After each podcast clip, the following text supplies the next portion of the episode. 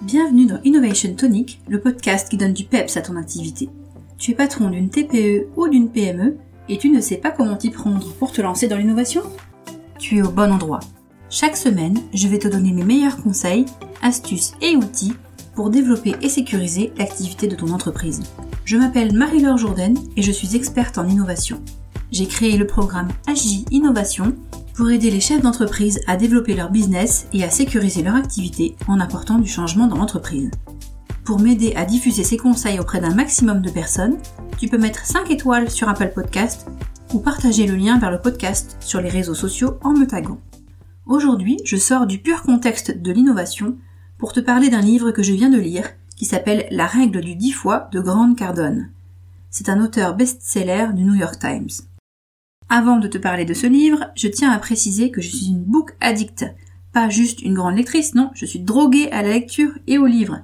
J'en ai beaucoup. Je lis des romans, principalement fantasy et fantastique, par période.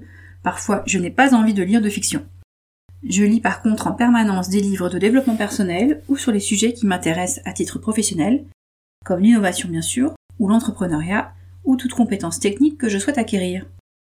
Pourquoi est-ce que j'ai choisi de te parler de ce livre en particulier et pas d'un livre sur l'innovation? J'ai lu un certain nombre d'ouvrages sur le sujet de l'innovation et j'ai généralement été déçu. Je n'y ai pas trouvé de méthodologie claire et complète à destination des petites entreprises, par exemple. C'est pour cela que je suis en train d'écrire mon propre livre sur le sujet. J'ai néanmoins fait quelques lectures très intéressantes sur des outils plus ciblés dont je te parlerai dans de prochains épisodes.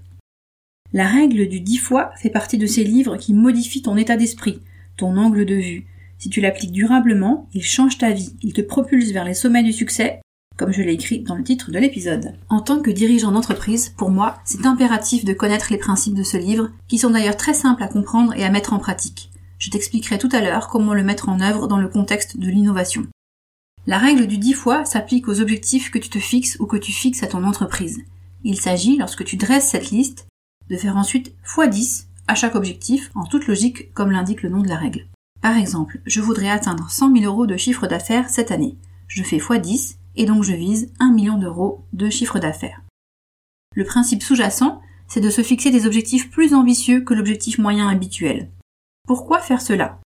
Tout d'abord parce qu'on sous-estime en permanence nos capacités, car nous avons beaucoup de croyances limitantes. On peut en faire beaucoup plus que ce que l'on imagine, et donc nos objectifs ne sont pas suffisants. Ensuite, parce que fixer des objectifs ambitieux va nous inciter à mettre en œuvre des moyens beaucoup plus importants que ceux dont on aurait eu l'idée avec notre objectif moyen. Peut-être que tu n'atteindras pas ton super objectif, mais tu t'en rapprocheras. Et c'est exactement la même chose avec ton objectif moyen. Tu risques de ne pas l'atteindre non plus avec ta liste de tâches moyennes. Est-ce qu'il vaut mieux être proche d'atteindre un objectif moyen ou être proche d'atteindre un objectif ambitieux, à ton avis?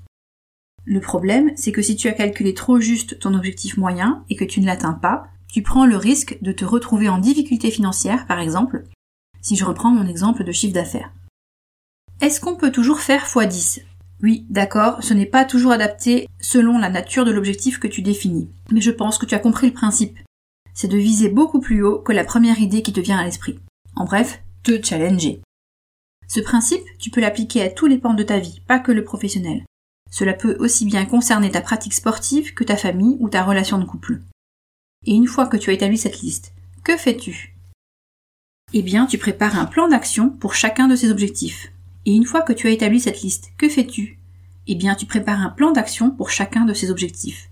Et pour chaque action que tu as prévue, sais-tu quoi faire? Oui, oui, tu fais encore x 10. Car atteindre un objectif prendra toujours plus de temps, d'énergie et coûtera plus d'argent que ce que tu avais prévu tu as très certainement sous-estimé les moyens qu'il faudra mettre en œuvre pour que ton super objectif soit un succès.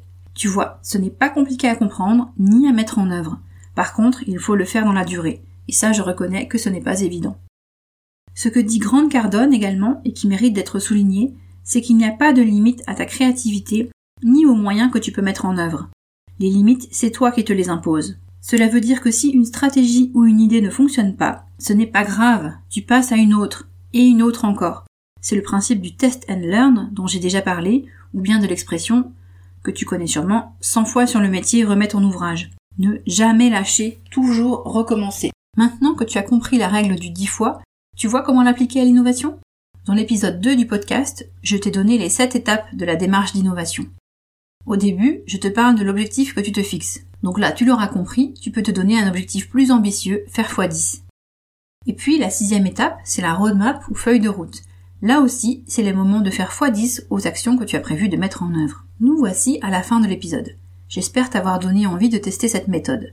Peut-être qu'elle ne te conviendra pas, mais si tu ne la testes pas, tu ne le sauras pas.